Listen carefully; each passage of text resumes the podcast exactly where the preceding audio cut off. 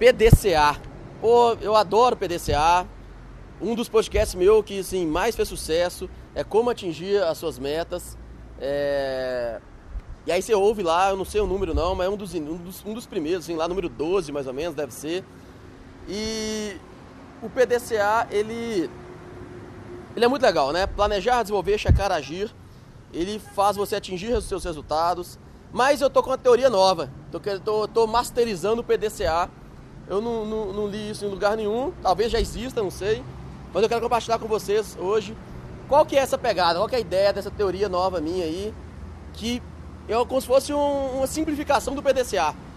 Bem, eu sou o Luiz Felipe Winter e esse é mais um podcast do Gestão para Pequenos. Vai! Have you ever felt... Are you listening? Damn. Então assim, PDCA, você não sabe, ouve meu podcast lá, como atingir os seus resultados, como atingir suas metas. É na verdade é uma série de três podcasts, como definir metas também planejar, desenvolver, checar agito. E assim, é legal, porque todo mundo sabe o que significa PDCA, mas ninguém sabe colocar em prática. Porque assim, não, não basta saber que, que é planejar, desenvolver, checar, agir. Você tem que saber assim, o que é planejar e como planejar. Como você vai desenvolver? Ah, checar o que e de que forma? E agir por causa de quê? Por que, que tem esse agir aí? Então é importantíssimo você saber por que, que tem essa parada. Mas eu queria, como eu falei, eu tenho uma, uma masterização, uma, uma mudança, uma simplificação do PDCA, que é o CA, CA, cara. CA. Sim. Às vezes eu conheço muita gente que fica muito tempo no processo de planejar. Planejar, ele fica é, pensando demais, estudando demais.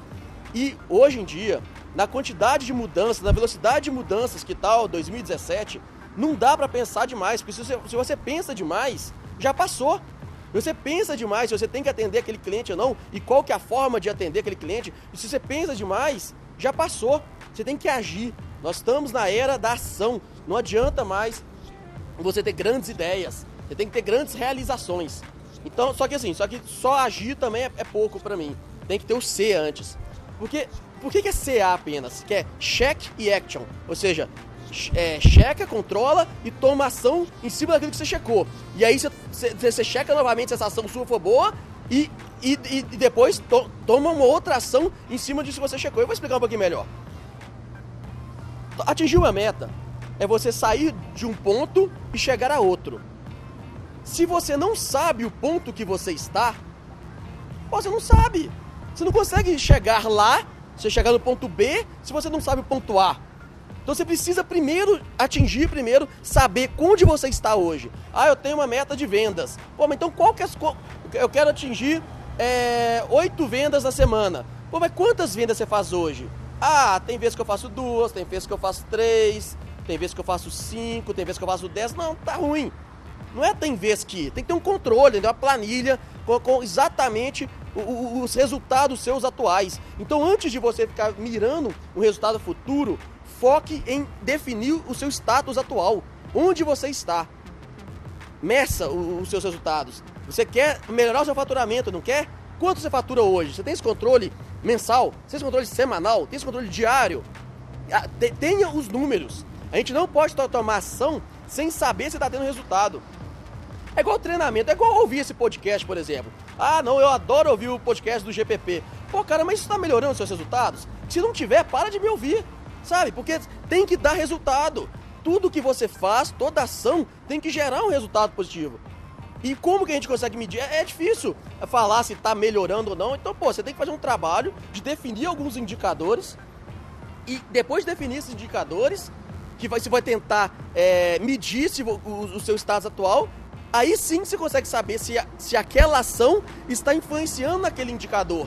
Porque você consegue, você começa a eliminar variáveis para saber exatamente onde, o, que está influenciando. Eu dou vários treinamentos, né? Ontem mesmo à noite eu estava dando um curso de vendas. E eu terminei o meu curso de vendas falando assim, pessoal, vocês gostaram do curso? Todo mundo, ah, gostou pra caramba e tal. Mas só vai, só, só vai ser um bom curso mesmo se a pessoa vender mais. Se, se amanhã, né, quando a pessoa é, colocar o pé na empresa, ela realmente tomar uma ação sobre aquilo que ela aprendeu e essa ação realmente tá, tá, é, dá resultado. Igual eu tenho outro podcast que eu tenho uma frase que eu, eu gosto pra caramba, que a reunião só é boa pelo que acontece depois da reunião. E o que acontece depois e não durante.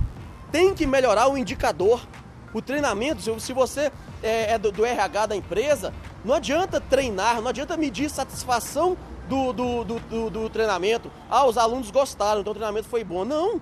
Você está treinando para melhorar algum indicador. O foco tem que ser no indicador, que seja aumento de vendas, é, diminuição de refúgio, é, melhoria na, na, na, qualidade. E outra coisa, melhoria na qualidade é um negócio muito intangível, né? Qual que é o indicador que garante que a qualidade é, melhorou? Tem que ser tangível, tem que ter número. Se você não tem número, é um negócio, né, sei lá, sem, sem não, não tangível, você não consegue saber se você está melhorando ou não. Porque assim, na empresa, eu entendo também que empresa não é feita só de números. E ok, tudo bem. Mas no final do dia, os números não mentem. A semana pode ter sido ótima, pode ter feito sol, pode ter todo mundo motivado. Mas e aí, galera? E o resultado? E o faturamento aumentou? A lucratividade aumentou? O índice de satisfação dos clientes aumentaram? A sua, o seu é, é, participação no mercado aumentou? É isso que tem que ser. Por isso que é C. C-A. Checa. Checa onde você está e depois você toma uma ação e depois você volta pro, pro, pro cheque para ver se essa ação melhorou o cheque. Essa ação que você fez melhorou o seu, o seu indicador? Se não, beleza, você errou, mas o erro faz parte do aprendizado. Errar é humano, errar não tem problema nenhum. O problema é não aprender com esse erro, é não refazer alguma coisa que você está você tá, tá mudando, que você está tá, tá, tá nesse processo.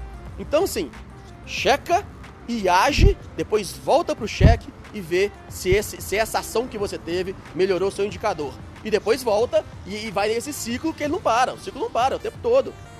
Beleza? Então assim, PDCA é legal, ele é completo, é um pouco mais robusto, aí tem as técnicas de planejamento, é, porque assim, também às vezes você começa a agir e vai igual um rinoceronte sem direção, assim, no, no caminho errado e cavar certo no, no, lugar errado, não tem nada a ver, você tem que, você, você tem que ter um, é, é, tomar ação com relação ao seu propósito, tomar ação com relação ao ideal da empresa, e beleza, eu entendo, faz, faz sentido, o PDCA é legal, eu não estou descartando o PDCA, mas assim, como o mundo está girando mais rápido, como o mundo, tá, ele, ele, ele as coisas mudam, e, e, se você bobear, passou, sabe, a, a, o mundo é feito de ações. Assim, os grandes pensadores da humanidade, eles não eram só pensadores, não, eram grandes executores. O Sócrates, não, Sócrates não, que ele também não escreveu. Eu corto essa parte. O Aristóteles.